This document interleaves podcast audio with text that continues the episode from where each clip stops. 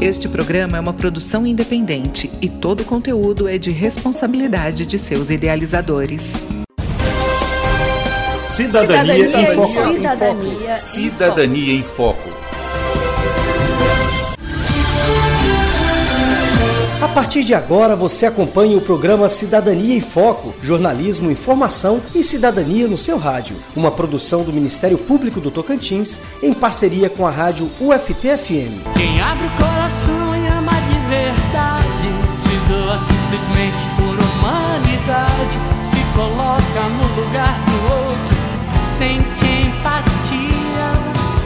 educação inclusiva pode ser entendida como uma concepção de ensino contemporânea que tem como objetivo garantir o direito de todos à educação. Mas como saber se uma prática pedagógica é de fato inclusiva? Ou se uma escola que se diz inclusiva realmente garante o direito de todos à educação?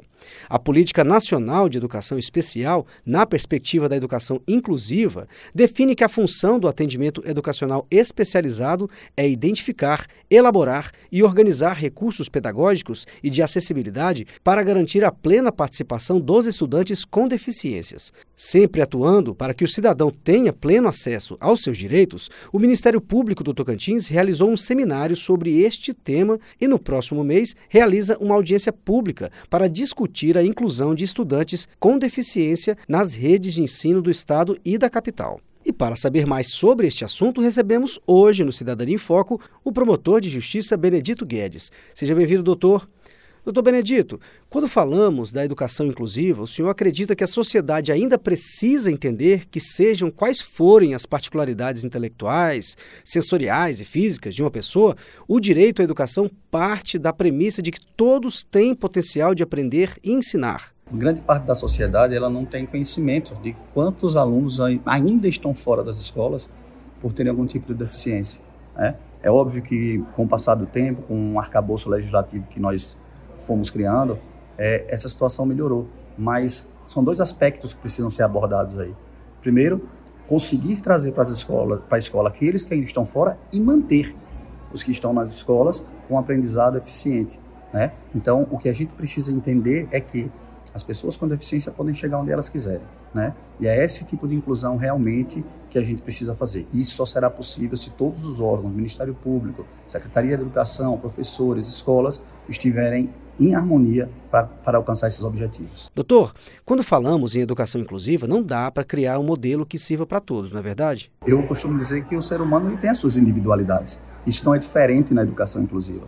Nós temos capacidades diferentes, todos nós. Então, é preciso que a gente encare os alunos também de acordo com essas individualidades e tracemos um plano de desenvolvimento individual de cada um deles de maneira específica. E é isso que vai realmente. E esse é o grande desafio, principalmente daquelas pessoas que estão ali no chão de fábrica das escolas. É porque elas têm mais conhecimento e elas podem fazer essa avaliação pedagógica de uma maneira muito mais eficaz. Doutor Benedito, e também é preciso garantir o acesso à educação em qualquer momento da vida, não é, doutor? Ou há idade escolar ou turmas escolares específicas? A educação inclusiva ela não tem idade. Né? É para todos, ensino infantil, médio, superior, e esse é o grande desafio. Até porque, doutor Benedito, qualquer pessoa pode sofrer um acidente em qualquer momento da vida e precisar de condições especiais para continuar estudando, não é verdade? A deficiência pode aparecer no meio da vida e ele vai precisar se adaptar né, a isso e também os órgãos escolares precisarão se adaptar para incluí-lo. Hoje a gente conversa com o promotor de justiça Benedito Guedes, que fala sobre educação inclusiva. Doutor, o Ministério Público também deve realizar uma audiência pública sobre educação inclusiva, que está prevista para setembro agora, né?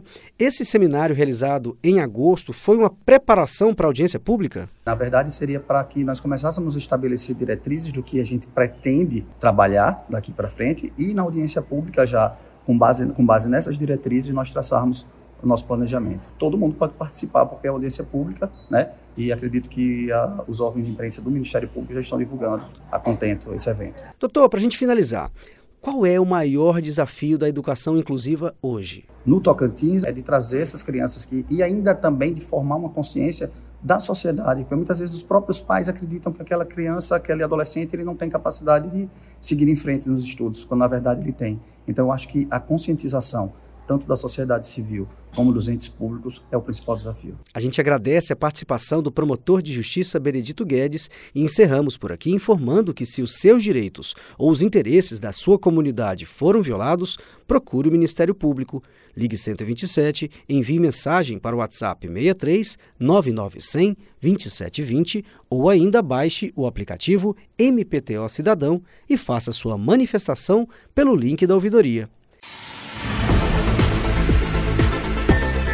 Chegamos ao fim de mais uma edição do programa Cidadania em Foco, uma produção do Ministério Público do Tocantins em parceria com a rádio UFT-FM. Produção e redação, Daiane Fernandes. Apresentação, João Lino Cavalcante. Edição, Jales Barros. Revisão, Luciana Duelib. Coordenação de jornalismo, Denise Soares.